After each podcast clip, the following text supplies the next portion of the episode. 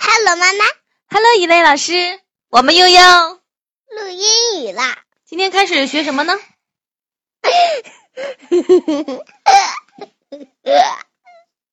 还是老规矩，先读一遍课文给我们听好吗？我知道不要浪费大家的时间好吗？你作为老师也要珍惜小朋友的时间 packing。my bag. I have my pen. 别学机器人好吗？ I have my shirt. I have my sock. 你在学 Siri 吗？ I have my shoes. 哎呀，太好了，这个才好听。我刚刚是还是在学习企鹅，没学 Siri，我都不会学 Siri 了，因为我没听过它的声音，都忘了。哦，看我的脑子，哦，又忘记了。I have my toothbrush. I have my pajamas. I have my bed. I have my bag. 好了，那一句一句来看看吧。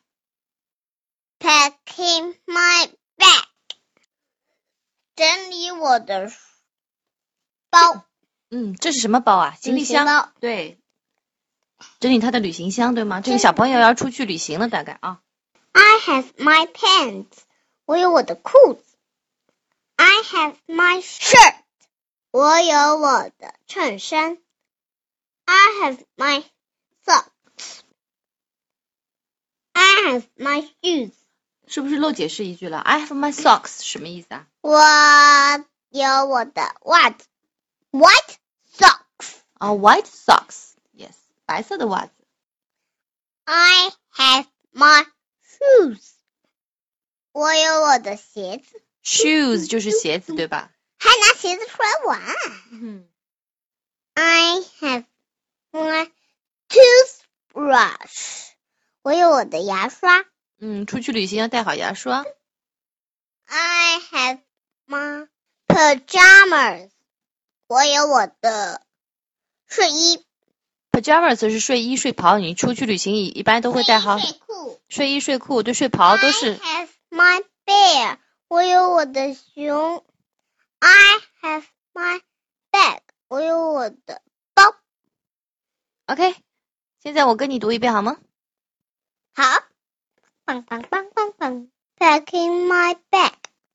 Packing my bag, I have my pen. I have my pants, I have my shirt. I have my shirt, I have my socks. I have my socks. I have my shoes.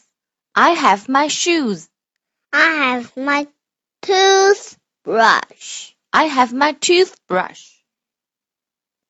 I have my pajamas. I have my pajamas. I have my bear. I have my bear. I have my bag.